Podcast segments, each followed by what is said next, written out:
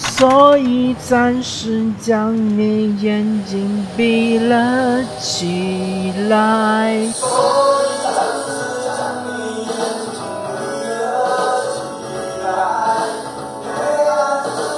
大家好，欢迎来到这一期的伪球迷的生活，我是主持人莱克。我们这档节目将和大家聊聊有关足球、篮球以及生活本身的一些有趣的话题。前一段时间呢，NBA 有一个纪念活动，就是纪念科比的生日。呃，但是这个其实我个人觉得，呃，是有一些不是特别有必要，因为科比毕竟已经过世了嘛。你可以纪念他的忌日，但纪念他的生日好像，呃，有点怎么说呢？呃，有点奇怪啊。那么，因为这个事情，然后就是纪念这个活动出现了之后呢，呃，各大媒体也好，特别是自媒体各个平台也好，就开始大肆的宣传，呃，首当其冲的就是宣传所谓的曼巴精神嘛，嗯，当然科比确实是和曼巴精神是联系在一起的，因为他自己说的嘛，他说我是黑曼巴，但是呢，呃，我。这边呢，因为我是关注科比很多很多很多年，所以呃，我不太想多吹什么赞歌，因为大家都可以去各个平台去看嘛。反正呃，就吹嘘的文章还挺多，或者是这种节目还挺多的。我主要想跟大家报一报他的黑料哈，因为我我是这么想的，我觉得科比这个球员还是一个普通人嘛。他也犯过一些错误，他也做过一些错事。那么大家如果一味的说他是完美无缺啊，说他是呃神一样的人，那确实是有些不太符合呃事实嘛，对吧？所以就爆一些他的黑料。那首先说科比这个名字，呃，K O B E，它其实是一个日文名字，它其实是个日文。就用日文读叫考白，考白是就是神户啊。他爸爸给他起这个名字呢，据说是因为呃灵感来自于神户牛肉啊，据说是这么说的。但是考白确实是神户的意思。然后科比呢，也是在呃童年时期，他是在意大利度过的嘛，这点大家都知道。嗯，因为在意大利呢，就是篮球远远不是第一运动，跟第一最欢迎、最受欢迎的运动肯定是足球嘛。所以科比其实，在意大利不算是特别受欢迎，特别是他读这个初中小学的时候。后来呢，就随着爸爸，呃，回到了美国，因为他爸爸在意大利打球嘛。那时候他爸爸也是个职业球员。那然后科比进入 NBA 之后呢，他是呃九六黄金一代嘛，所以他九六年呃就选秀进来的。当年的状元是阿伦·艾弗森。他进来了之后呢？啊首先第一年就是参加了这个扣篮大赛嘛，然后是勇夺冠军。他这个动作呢是胯下换手，然后一个暴扣。啊，这个动作比起后面像文斯卡特这种什么战斧式啊，什么啊，还有什么整个这个半只手塞到篮筐里这种暴扣呢，其实差距还是比较大的。啊，但不管怎么说嘛，他算是呃在联盟中打出了一定的名气。但是来到了季后赛呢？就发现确实不太行了，尤其是呃，因为应该说科比刚进湖人的时候，应该奥尼尔还没来，那时候湖人队的老大是叫埃迪琼斯，啊，也是一个锋位摇摆人吧，或者说放到现在篮球来说的话，算是一个嗯侧翼，应该算是一个侧翼的这种打法，呃，他是其实跟科比的位置有点重合的。但是科比虽然是一个新新人嘛，刚刚来到球队，但是他其实是，呃，不是特别，呃，就是怎么说，不是特别看得上埃迪琼斯，他觉得埃迪琼斯不行，我应该是以后球队的老大，所以呢，他其实跟这个球队老大的关系处的也不是特别的好，呃，同时呢，他还呃经常就是说也看不惯球队有一些球员，他们可能就是。对于训练不是特别的在意，对吧？所以说他其实，在球队中的关系呢，一开始搞得不是特别的好。那然后呢，就奥尼尔就来了嘛，大鲨鱼奥尼尔，当时是就是整个呃这个魔术队的最强的球员当然，魔术队有两个很强的球员，一个是奥尼尔，一个是潘尼哈达威。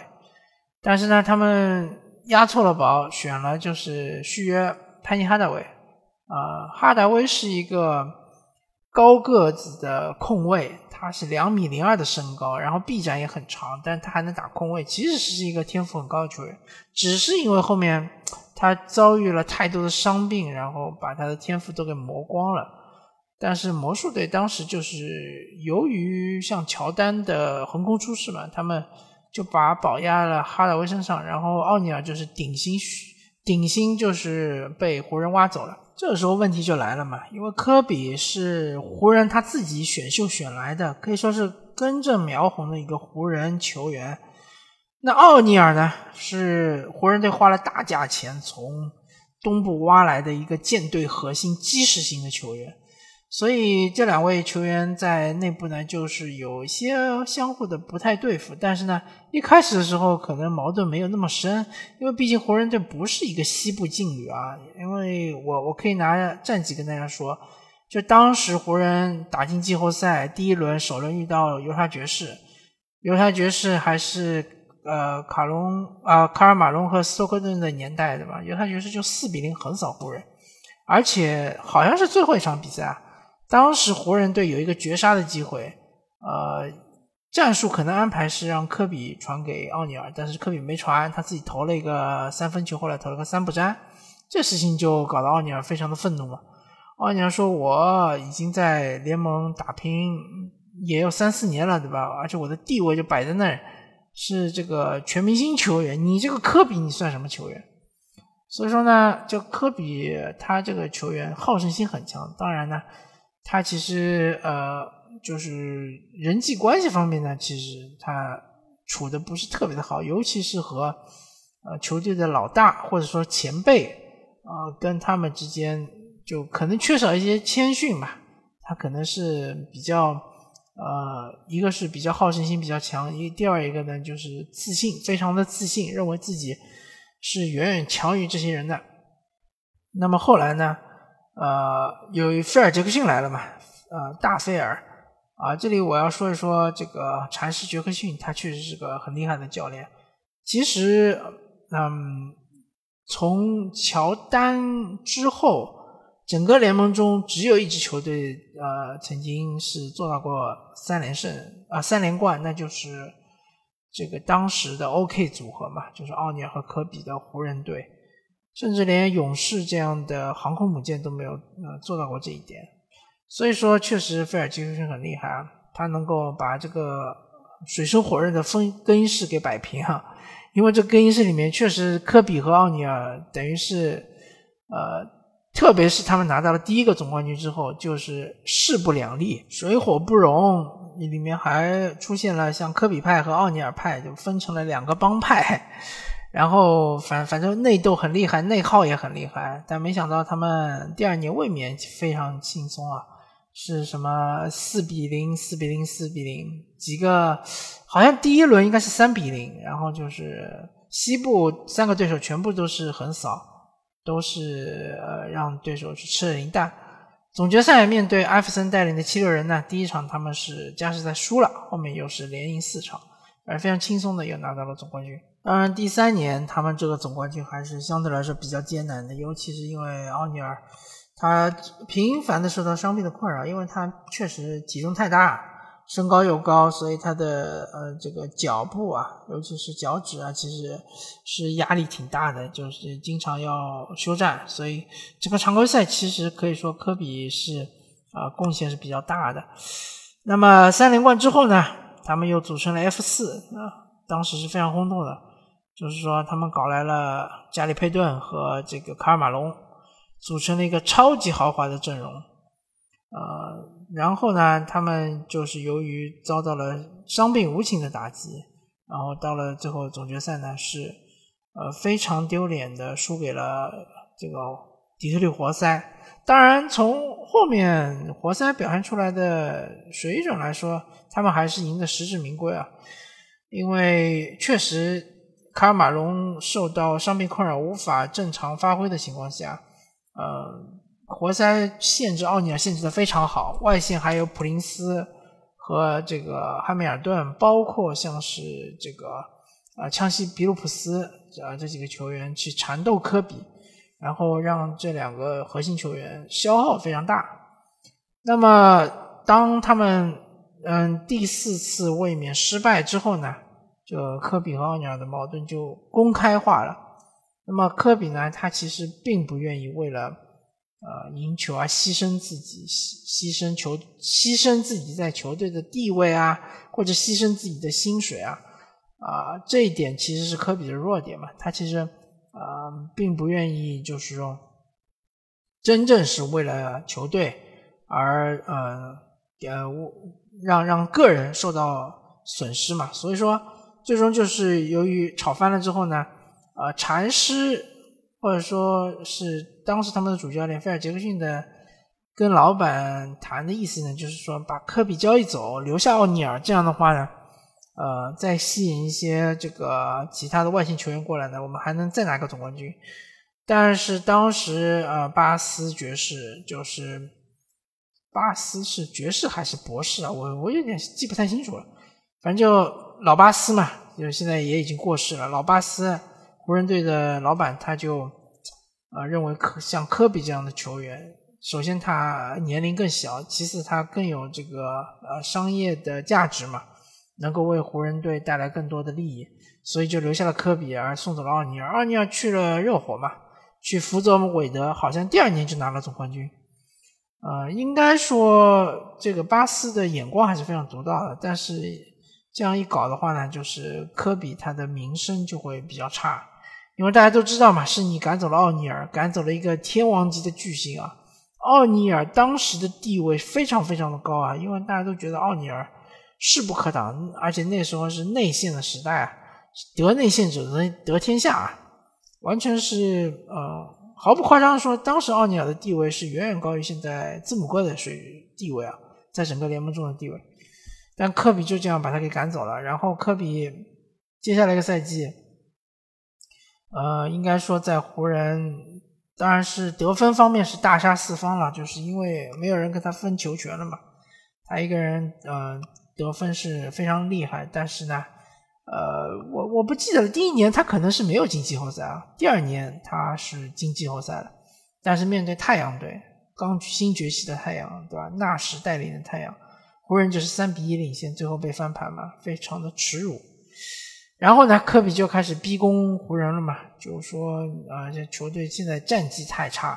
虽然说我是球队老大，对吧？虽然说洛杉矶这个市场非常大，虽然说我的合同也非常大，但是我不希望呃沉沦下去，我不希望我的名声变差，变成一个什么呃，就是在烂队刷刷数据的这样一个球员。那你必须要给我找到强力帮手，不然的话我就走了。那么科比应该是一个芝加哥人嘛。他当时他的这个呃方向就是想要去芝加哥，那当时芝加哥应该是刚刚拿到了状元罗斯，然后他手下还有一批非常不错的球员，包括像是诺阿啊，像是现在还在打的泰吉普森，对吧？啊，都是悍将级的球员，很厉害。如果科比去的话，确实是很有可能马上就成为一个夺冠大热门。那么湖人队就通过各方面的运作嘛，帮他就弄来了保罗加索尔。当时是说用了马克加索尔的签约权去交换保罗加索尔嘛。这个这个时候我记得波波维奇非常愤怒嘛，就说这就纯粹就是个骗局，怎么可能拿一个二轮签的一个签约权去换了一个当时的全明星球员，对吧？保罗加索尔不管怎么说，在灰熊虽然说。呃，季后赛是一场未胜，但是他的水呃，他的这个水准也好，他的数据也好，非常漂亮，所以也进了全明星。那么，当然科比在和保罗加索尔合作这么多年里面，还是又拿了两次总冠军。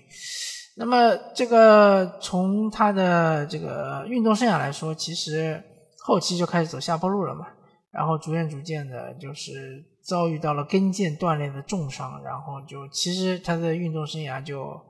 呃几乎就进入了尾声啊。我忘记说还有一个黑料，就是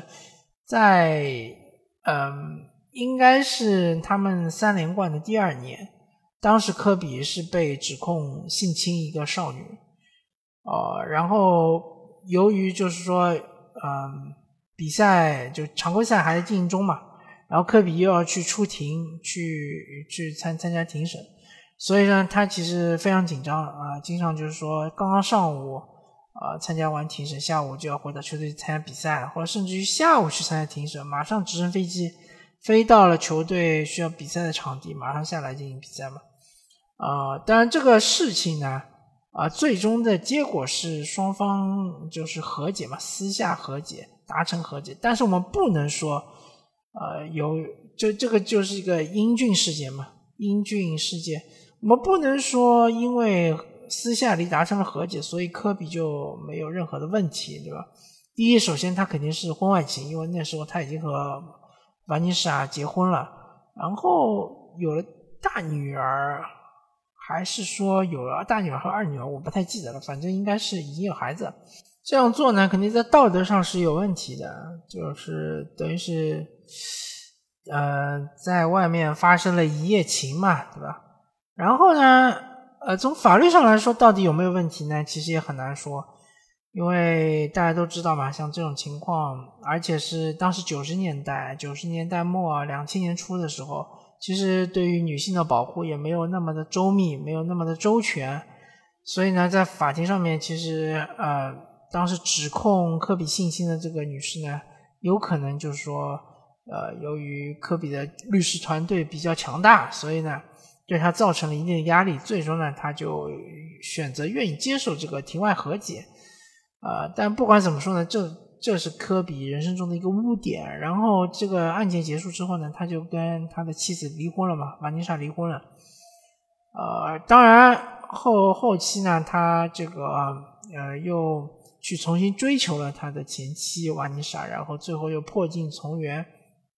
当然，这个破镜重圆呢，一方面来说，他爱情呢肯定是有所收获；第二方面，对于商业上来说是一个很大的提升。因为英俊事件之后呢，科比其实他的代言也好，他的商业价值也好，就跌到了一个低谷啊，一个冰点。后来逐渐逐渐的通过他自己的一些其他的操作，然后让自己的声誉也好，形象也好得到了修复。但是你要说科比是一个完美的运动员形象，那肯定不是事实嘛，对吧？你看我说了那么多他的黑料。他其实也有很多的缺陷，或者说也有很多的毛病，对吧？呃，自大也好，无法和老队员进行相处也好，啊，或者说是呃不愿意牺牲自己的一些利益换取球队的利益也好，甚至于道德上的瑕疵也好，还有就是法律上是不是做了一些违法的事情也好，都是存疑的嘛，所以。呃，科比他其实是一个和乔丹比较起来，我觉得乔丹更像是一个神，而科比更像是一个人。所以大家如果喜欢他呢，就可以仅仅喜欢他在球场上的科比，不需要说全身心的喜欢整个科比，好吧？那么我这期的科比就到这，收听，我们下期再见。